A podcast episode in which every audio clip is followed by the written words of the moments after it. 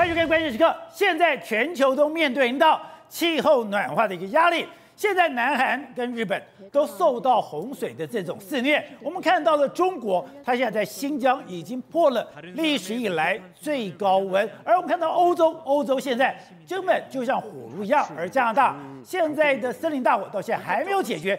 就在这样的一个天候变异非常大、全世界深受威胁的状况下，中国竟然干了一件事情，让印度非常感冒，甚至让印度非常害怕。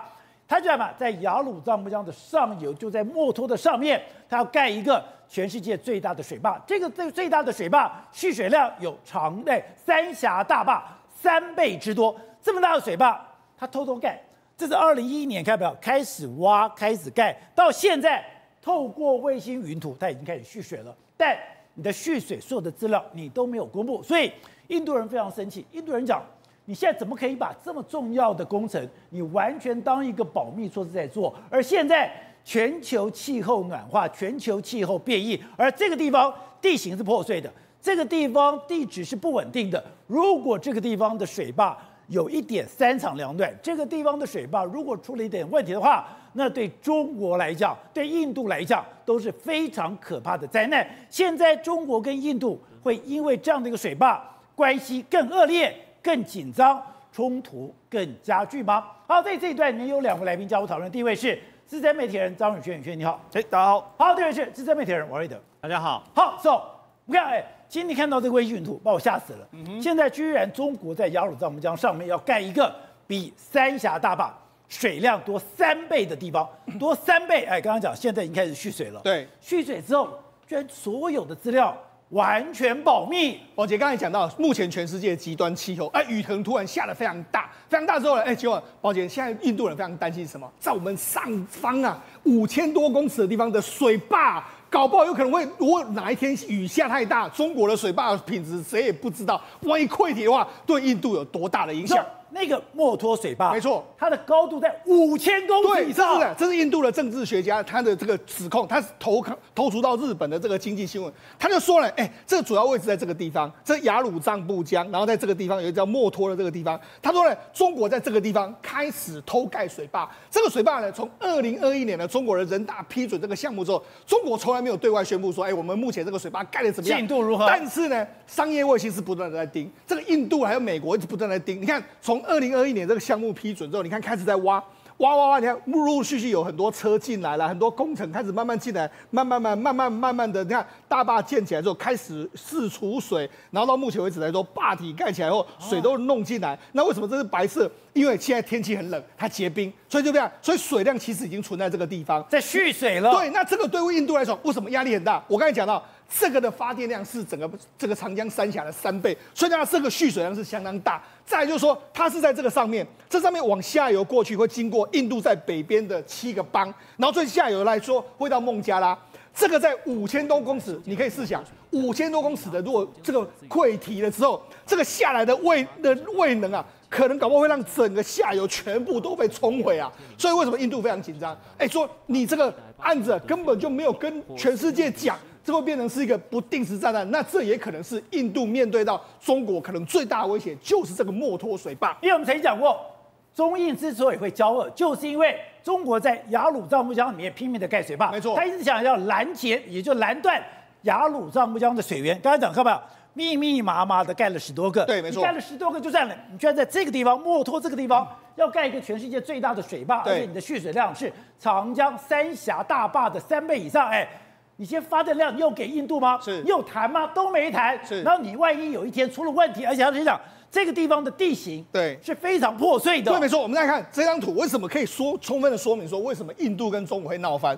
这雅鲁藏布江流到下面的时候就进入印度北边七个邦。你看这个绿色的这个部分就是中国已经盖好了这个水坝，你看密密密麻麻。那黄色部分就是，呃，黄色部分就是未来可能要盖，那红色部分就是已经在盖的这个状况。所以呢，事实上目前为止，它盖了这么多水坝，尤其这个墨脱水坝，对中对印度来说，根本他们觉得这个就是悬在我们上面的一个不定时炸弹。好，导播，我们从这张图也看出来，这个地方为什么印度人这么在意？是搞了半天，哎，它是欧亚板块，对，跟印度板块的交界点，没错，这个地方是全世界地震非常多的地方，而且它的地质。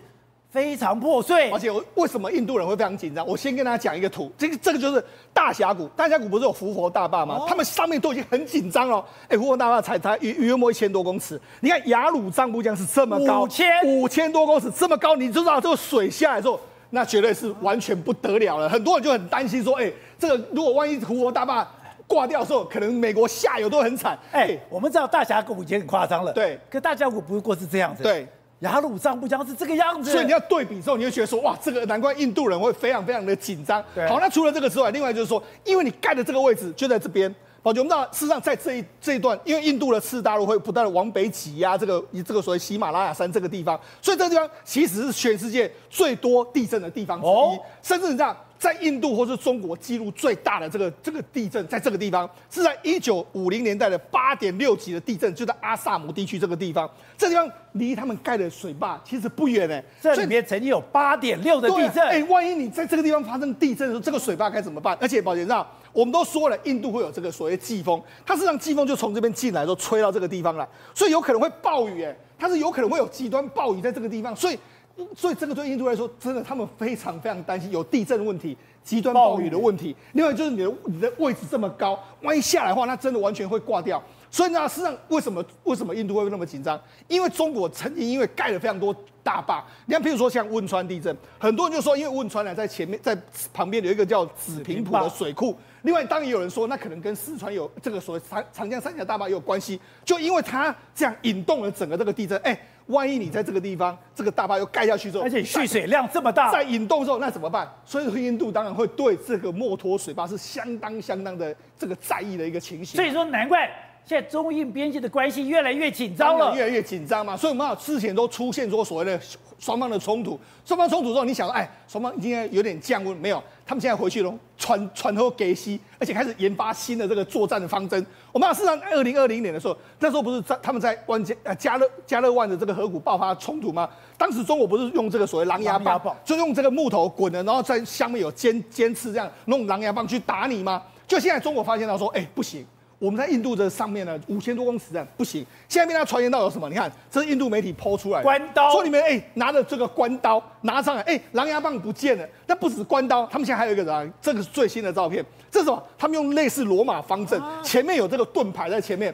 然后后面呢，就有拿这个这个，你你想说这是什么？他们就说他们经过他们的这个实证之后，你拿狼牙棒太重，他有时候挥起来在这个高高原上面，他可能士兵挥下去就没有力气。然后关刀也是一样，所以他们现在最新研发是这个，这个叫做削尖的长条空心钢管，也就是说他把它空心钢管，然后他把它削，你看前面是很尖，削尖的，对，那这个因为很硬，然后又很轻。所以用这样来跟你刺，然后前面还有这个这个盾牌在这边保护，跟你起冲突之后，我绝对不会输你。所以，事实上现在中印啊，虽然这个目前为止没有大规模冲突，但是大家都在准备接下来可能会有更大规模的冲突。所以现在印度为了反制，他们跟你讲，他现在要投资一百七十八亿在阿鲁纳查邦，阿鲁纳查邦就是在藏南地区，没错，就是中印边界为了藏南地区的主权曾经打过一仗，是打过一仗了以后，其实。印度从来没有承认藏南是中国的。对，现在更更夸张的是，我干脆怎么样？我干脆就在这个阿鲁查那邦，我要干嘛？我要花一百七十八亿，对，我要在那边做建设。对，没错。实际上之前就曾经在这个达旺地区有出现冲突嘛，因为这个中印双方都宣称是他自己的。好，那结果没想到现在呢，印度就直接跟你说，好，这个我们把它弄成这个阿努这个纳查邦，那纳查邦，我们我们要开始这个慢慢的建设。所以你看，这是这个印度的内政部长沙阿，他其实是莫迪的这个非常亲密，他就说，我们现在开始要这个这个在这边建设。过去的任何人能够侵犯我们领土的日子已经一去不复返，所以讲的非常重。好，那为什么我说这个要好好建设这个地方？因为我们刚才讲到的这个雅鲁藏布江就是这样流流流经过这个地方再往南转。所以这个地方来说的话，对印度来说是相当重要，他绝对要好好建设。那建设建设之后呢？可是问题是他面临的上游的这个不定时大炸弹。所以为什么中印在这个所谓的两边的这个国境里面，尤其是在东边这边，在这个地方，其实双方是一个不定时炸弹的一个情形。所以中印之间是实时的国土冲突。对，还有我们讲这是中，这在这个东边这一块，在西边这一块也是一样。就那样，中国也没有闲着，中国还找谁？中国现在找的是。巴基斯坦来，也就是说，哎，他现在在这个地方，哎，我们刚才讲，他不是在墨脱这边盖个大坝吗？他现在也在另外西边这个地方，也要盖个大坝，这个叫做做迪迪亚莫尔帕沙大坝，哎，这个大坝也是盖下去。那这个就盖在巴基斯坦，对，也是在印度的头上，没错，在中印边界，而且在中印跟巴基斯坦的所有他们三个，这个叫做这个帕米尔高原这个地方，这个地方是三个国家都认为说有些部分主张是我的，但是呢，这个中国就找了这个这个所谓的这个巴基斯坦来盖。你看，这个巴基斯坦的总理伊姆尔伊姆兰汗，他们就来了，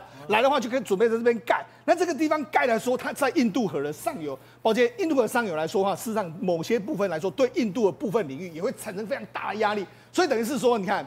你这个中国呢，偏偏就在你的印度的东方跟你的西方都各盖了一个大坝，这个对印度当然是相当的不友善嘛。所以中印现在进入一个恶意螺旋了。对，没错。好，那除了这个之外，你看，实际上目前为止，印度也知道说，那我要赶快通一些前线，他们就准备盖一个叫做佐佐拉吉的这个隧道。这个隧道其实是往这个我们刚才我们刚才讲到往这个西边这个地方，这个地方是目前为止双方可能交战冲突点。冲突点，他盖一个隧道进去，要快速打穿。因为过去一段时间，你可能就是山路这样过去的时候，它输输送的速度太慢，它也准备在这个地方，它要耗资约莫八点三亿，打通这边的所有的隧道，还要打通这边，让这个路完全非常直，那他们就可以快速的运兵上去，快速的这个送兵上去，来应应这个在西边的冲突。所以，事实上，现在双方中印，你看，因为这个水坝问题，双方闹得不可开交，那你更不用讲。因为双方在争夺所谓世界工厂的位置来说，双方也是在经济上面有互相冲突的地方，所以中印呢两个国家注定可能不会好的一个情形。对的，是看到两个国家如果真的把对方当成敌人的话，你可以看他的电影工业。现在印度居然有一片新片叫《印度人》，然后这个印度人以谁为假想敌？以中国为假想敌，说所有的印度人一辈子一定要看这个影片，就是。你今天要把中国完全当成敌人？对，没有错。那么事实上呢，现在印度人看那个印度的观众去看《印度人》这部电影有多疯狂啊！七月十四号开始上映了以后，号称只要是印度人。这辈子一定要去看这看过一次这部电影，为什么呢？因为这也是爱国教育的神器，就这个吗？对，没有错。印度人，就印度人，印度的爱国电影，没有错。那印度人，印度人非常喜欢看电影啊，因为就在我们这样过了一天，一天他就生产五部电影出来了，每天有好几千万的印度人在看电影。他们看电影是印度人宝莱坞啊，那最重要的一个娱乐文化。那一部电影，那个印度人。为什么会让中国假粉红大家气炸了？你知道，《环球时报》还直接写这是毒鸡汤，你知道？那为什么？《环球日报》还骂这个电影，对，说这个电影是毒鸡汤，还要求呼吁印度当局下架这部电影啊！呃，各位，它的它的剧情其实很简单，我也喜欢看印度电影，因为印度电影就是很夸张，但是很好玩，还有歌舞剧等等嘛。可是你要知道，这一部印度人的那个那个相关的剧情很简单。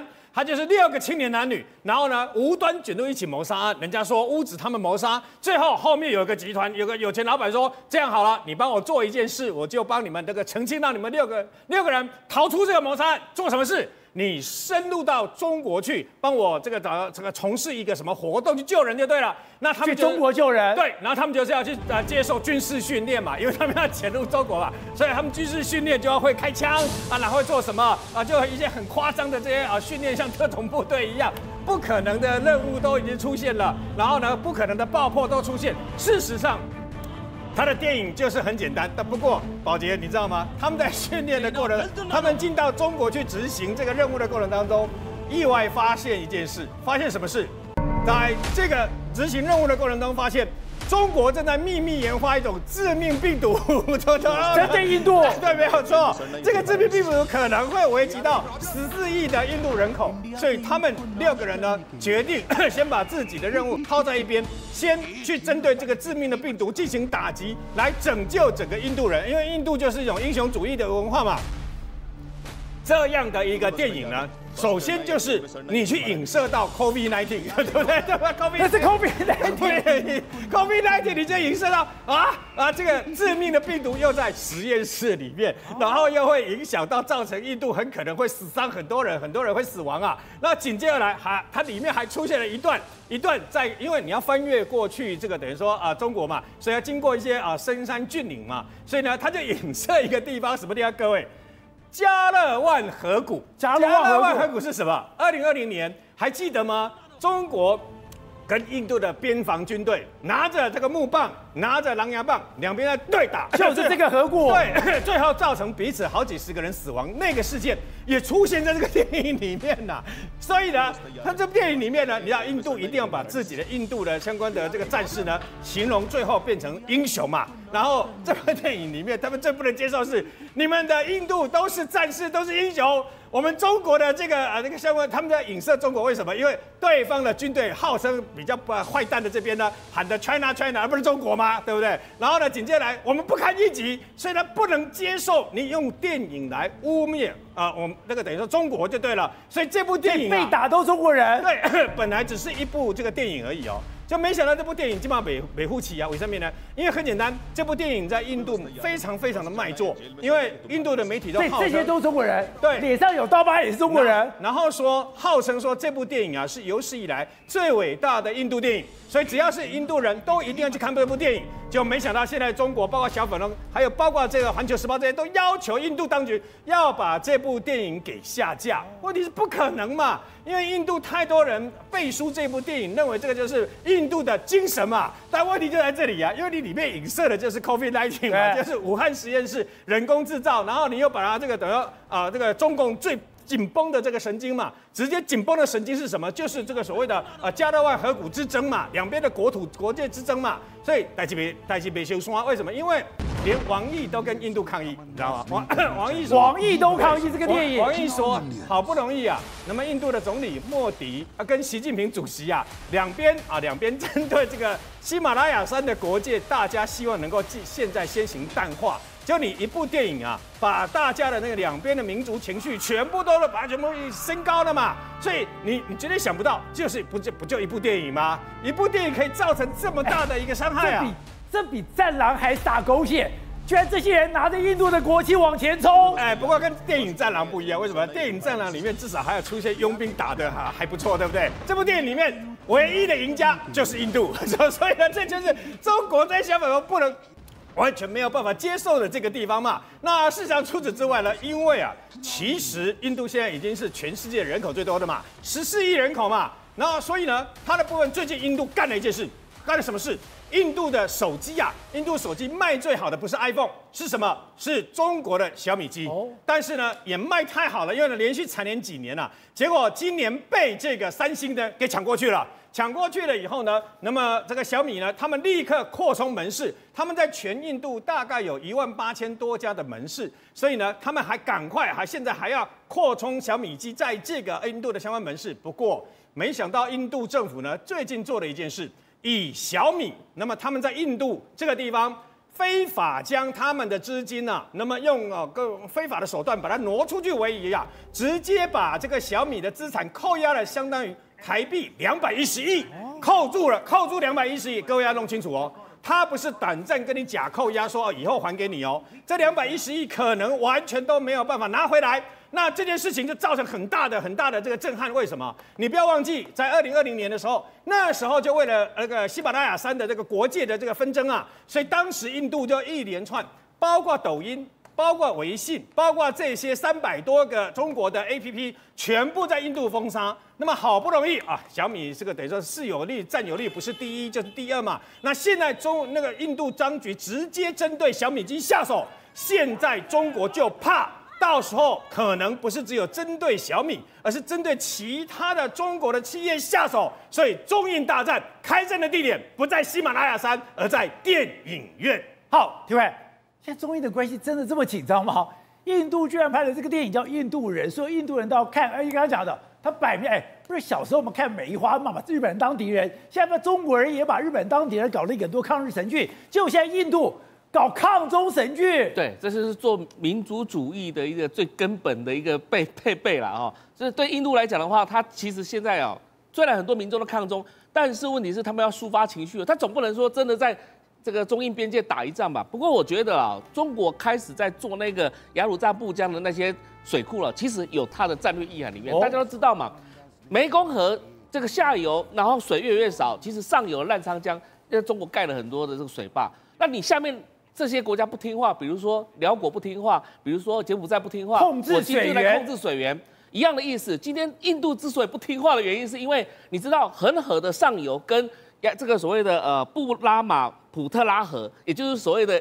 雅鲁藏布江下来的到印度这个这条河来讲的话，它的上游都在中国境内啊。对。那中国就是我给你盖水坝，我你不要，你如果太太不听话，太不听话，我就给你截断，然后我就不给你水源。而且他可能会有做一件事情哦，把这个水源往北引。它不见得是要往往下啦，它往北引之后，它可以自己让中国自己的沙漠地带，或是中国自己内陆可以使用水水源啊。南水北送是，它也是南水北送的概念。所以去管那个什么气候变迁，它会管什么地地震的原因吗？都不会，它管的是战略上的一个要求。所以对现在印度来讲，它为什么要那么生气哦？因为它未来来，因为大家知道。雅鲁藏布江下来之后，那个阿萨姆省是印度最有钱的地方哦。也就是说，你不要小看那个地方哦。它地方种阿萨姆茶的地方吗？是，就是那个地方是最稳定的。在印度来讲的话，很多地方是内部动荡不安的。但是印度的东北省份这几个省啊，其实治安啊，以及它的这个财富其实都不错的。对，累积长期累积下来的，以前英国在那殖民的时候，就给他们一大堆的这个后后来让他们独立之后呢，还可以有不断的这个赚钱的一个机会。所以如果这个水源缺乏之后，他那些茶。叶怎么怎么生长？它是不是要到找其他地方去找水？所以对印度来讲，它的民生、经济、水源还有很多的东西都会受到严重影响。这就是中国长期思考，我要用什么方式控制印度？控制印度。然后你在印度边中印边界来讲的话，你就乖乖听我的话。这是他长期布局的一个做法。所以对印度来讲的话，他现在来讲蛮蛮麻烦的。所以我们常常有时候会有一些以前呢，我们曾经台湾曾经发生过一些事情哦。有台湾的工人，然后呢，被印度那边去聘请哈，跑到这个印度北边，在中印边界的时候去盖东西，结果印度当地的警察就以为你是从中国过来的，全部把全部抓起来，所以他那种对中国的防范呢，就是说边界上面中国防范中国人防范非常非常强，这因为他台湾人看起来华人也长得像这个华人一样，所以他把怎么全部这样，后来我们还花一大堆资源跟动用人脉的关系，把这些人保释回来，所以。这个对中印来讲的话，印度人本来就不相信中国人，不相信中国人，他一直要看到是这个华人血血统的，他基本上都不相信，然后就就把你关起来，或是把你做审问。那但是你到这个地方来干什么？所以中印来讲的话，他们的因为不信任而产生这种所谓的战略上的选择，中国他势必这个水坝也盖盖定了。好，是哦。另外就是中国现在发生了一个天大地大的事情，在七月一号的凌晨两点半的时候，这个叫洪阳鹤，他居然什么？居然坐着滴滴打车要回家，坐着滴滴打车回家的时候，居然被水泥车到公交车啪的这个压坏，这个撞撞到撞上了以后造成两个人死亡。第一个他太诡异了，第一个他太重要了，没错，他是重点项目的首席科学家，国防科技大学系统学院的副教授，还有中国从二零二零年开始每年举行的兵棋推演。他全部都是冠军，没错。我们看到这个人叫冯阳鹤，他是这个中国的解放军的这个天才科学家，也就是军用 AI 的这个第一人。就没想到在七月一号的凌晨的时候，他在北京的三环内呢就出现这个车祸，然后就不幸丧生了。那这个消息呢封锁了十一天之后，后来是由中国的人工智能学会了铺公布了这个消息，大家才知道说啊，原来他过世了。而且宝杰那一天的这个消息是这样，他坐了这个滴滴打车，在加班的时候，后来回家。事实上，这个做过程来说，大家都觉得不可思议啊。那为什么不可思议？就原来七月一号，我们跟你讲，七月一号在北京发生了一个八车连环撞。北京发生八车连环撞已经非常不寻常，因为北京是一个高度戒备的地方。没错，你怎么可能发生这么严重的车祸？而且，宝宝你会发现哦，它发生事故的状况，第一个水泥车、公交车。把一台车给压扁、撞烂，造成里面的伤亡，不是跟冯阳鹤整个伤亡状况、车祸状况一模一样吗？没错，我们那事实上这件事情来说，之前早就知道，因为在七月一号的时候，当时的北京有报道、报法、报道这件事情。这是什么？这是在网传的所谓八车连环撞。这里面来说有什么？有这个军车啦，然后考斯特啦，然后搅拌车啦，大巴啦，网约车，还有八宝山的车。也就是说，这是八宝山的车，军方的车。军方的车。好，那这八台车撞在一起，宝杰在什么地方？它在长春街上面。长春街事实上也是中国的非常重要，已经靠近很核心地带一条路。就这样，这车完全撞在一起。那坐在一起来说，里面来说话，大家想说，哎，怎么会有这样？好，这是八这个七月一号早上发生的事情。早上，那我们就讲，如果假设冯阳鹤是在这个七月一号的凌晨，所以就说在那一天的时候，北京在这个地方有连续发生两场大车祸，一个在七月一号的凌晨，一个在七月一号的早上。虽然，哎。呃，那七月一号是什么日子？七月一号是中国的党庆，所以居然在党庆在北京发生两件车祸，大家都觉得不可思议。而且，所以你可以讲说，第一个冯阳鹤的那个车祸非常非比寻常。对，半夜的时候，哎，这样我叫滴滴打车，我怎么可能飙车？是我在半夜的时候，我怎么可能有水泥车？我在半夜的时候，我怎么可能有公交车？半夜的时候，在这么戒备森严的地方，三辆车怎么可能撞在一起？对，搞了半天，白天的时候，我跟他讲。你不但是这些车都撞在一起，对，还有一个专门载着中国高官的卡斯特，就这台车，没错，也在里面。对，里面有几台卡斯特的车在那边撞到。哎，大家想到为什么？大家看到这个车就觉得，哎，这个不非比寻常，这个一定有内情。为什么这样讲？因为考斯特呢，事实上，如果你仔细来看的话，从以前邓小平时代，然后胡锦涛，这是胡锦涛，他做的就是考斯特哦。那甚至连金正恩他也做的是考斯特哦。然后中国的很多这个。重点人物来说，都是做考斯特，甚至你看，这是习近平哦他坐车也是考斯特哦。所以呢，这个车哎、欸，是可能是官方领导坐的车，对，就在早上的时候也被撞了。那所以是不是本来故意要撞他，还是这样？大家不知道，所以才说那而且这个消息来说，也不是那一天就知道，是后来几天才公布出来。所以那到底是为什么这样？所以你看，如果我们再回推回去来说，七月一号那一天真的发生非常多，早上考斯特被撞，在凌晨的时候。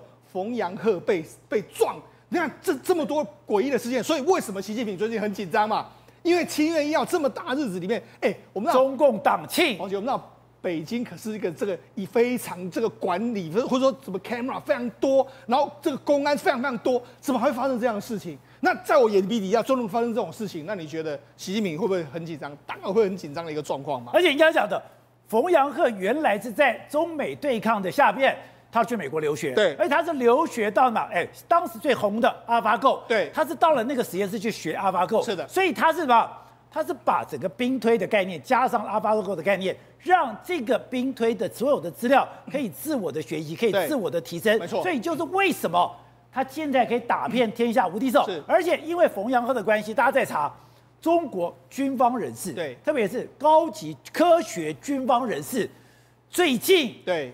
很多人就神秘死亡。我觉得我们知道冯阳鹤他到底多厉害。他两千零一十一年、一十三年的时候到美国去练、去学习。那时候学习的时候，他有到哈佛大学，他有到爱荷华大学去研究。那当时在做什么呢？我们当时美国在发展的就是 AlphaGo 丁脉系统，他可能当时也有参与这样的研究。所以他回来之后，他就把这套系统弄到他的战卢系统一号跟二号。那他这个是说什么呢？他为什么中国会非常重视这这个冯阳鹤？因为第一个。过去的中国的这个解放军的兵推系统都是比较单调，我可能下个指令给你之后，然后你怎么做这个指令给我反应。但是它的战，它的所谓兵推系统或是它的这个 AI 系统里面，可以随着战场的变化，然后做下一步的推断，而且它自己本身还会给你下，它自自己有 AI 的这个能力，就随着战场的变化，有点像是 AlphaGo，你下一步棋，我下一步棋，你下一步棋，我下一步棋这样一个概念。所以为什么它在中国的这个 AI 的这个所谓的兵推里面，它都会拿冠军？因为这套系统的确在中国过去可能没有看过。好，另外一个是什么？因为现在大家在想，哎，他那一天早上是坐滴滴打车啊，那你到底搞什么？你看，因为滴滴的数据就受到大家的注意，那在网络路上就整理出来一个。就有滴滴之后，你看从二零一八年、二零一九年，然后二零二一年来说，还有这个今年的六月，这都是中国非常重要的几个，像每年都有神秘死亡，陈书、陈伟明啦，然后包括包括西兵呃宁兵啦，包括说赵赵胜业啦，还有张大兵等等，这些都是中国非常重要的科学家。你看，都是车祸死亡，军队科学家、微电子的专家，你看。工程工程学院的这个院士，还有包括说你看著名的学者，然后信息技术的这个安全的这个专专家，然后这位是什么生物安全的专家，他们都跟解放军有一点关系，或是重要的这个可能是国家重要的这个重重点的这个项目，就他们居然都是因为搭车的时候呢，要么就是后来在等红灯的时候被后面撞，撞，到底怎么回事？大家想等车被撞，对，那到底怎么回事？所以你再加上今天冯阳鹤又被撞死。那大家想说到底是怎么回事？难道是真的这个滴滴打车里面的数据真的是出了很大问题？那因为这样，你看滴滴打车在 股票大跌，股票出现一个大跌，他们说啊没有，我们我们绝对不会有什么问题。但是你就知道说，事实上在这么诡异的时间里面，居然发生这么多事情，当然让整个中国的政情显得相当相当的不安定。好，董事长，现在在中国真的有一个非常诡异的气氛吗？之前讲了，他的火箭军，他的司令、副司令、政委，三个都被换下来。换下来就算了，就听到很多火箭军一个一个神秘死亡，还有人说他是被死亡，还有人讲直接就在自己的哎自己家的门上面这样子轻生，那都是不可思议。不可思议之外，刚刚讲的这个冯阳鹤，如果他这么重要，现在你要进入到了未来的战争，就是要把 AI 的技术弄过来。我要透过 AI，我来了解战场状况，收集战场资讯，还有调兵遣将，搞不好人都太慢了，AI 直接来决定。这么重要的人，你居然在半夜自己搭 A A 滴滴打车，然后居然在三环之内被撞死了。所以 AI 的应用哈，在俄乌战场上已经表达，已经传递了非常清楚的讯息。就是以后的这种这种多功能，然后多协调，有不同的这个军种的这种这种协同作战，已经会变成主流嘛。但是主流已经不是人力可以可以完成的，势必要运用演算的技术，像电脑、AI 等等，要开始整个把它做串接起来。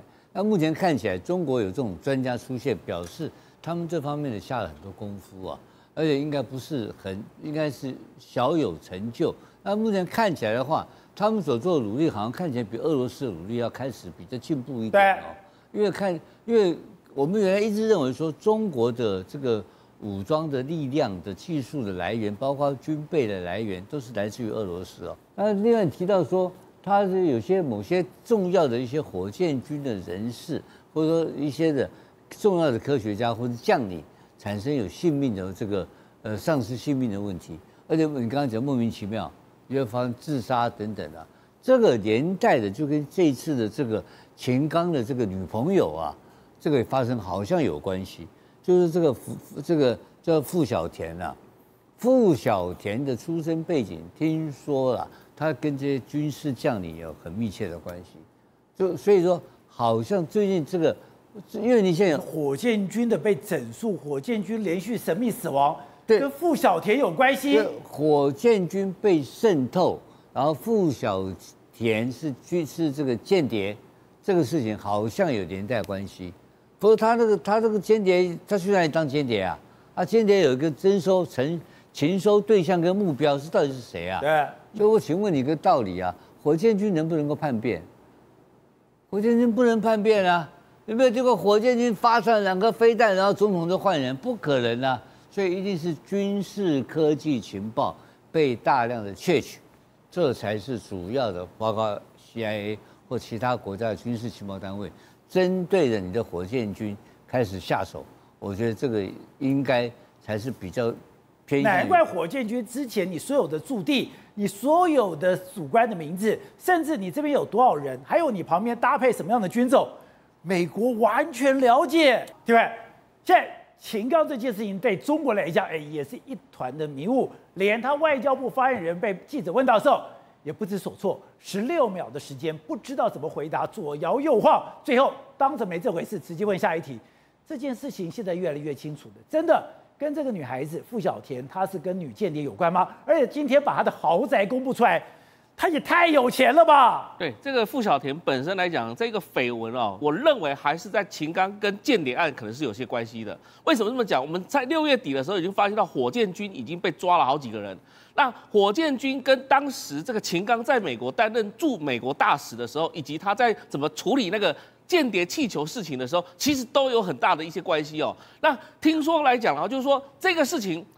这个情妇的事情，基本上就是为了掩盖那个所谓的间谍了。结果间谍罪通常在中国内部就死刑嘛。你一个高官来讲的话，又犯了一个叛国罪跟间谍罪，他还待得了？而且又是习近平自己提拔的。那你今天如果给你套上一个情妇情妇的东西，或者是一个呃情色的东西来讲的话，这基本上就掩盖所有的东西了嘛。情妇是幌子，所以我觉得情妇，那当然情妇可能是有这个事情，可能是有，那刚好就是用这个东西去压住了其他的更重大的事情。那今天来讲，中国也为了要在大家在渲染这个情妇的事情，又搞出一个男的出来，这个男的又跟情妇有好像有关系，才是小孩真正的爸爸。但是真正对网友来比对来讲的话，事实上根本就不是嘛。所以，而且把他豪宅弄出来，让大家去讨论什么？好奇。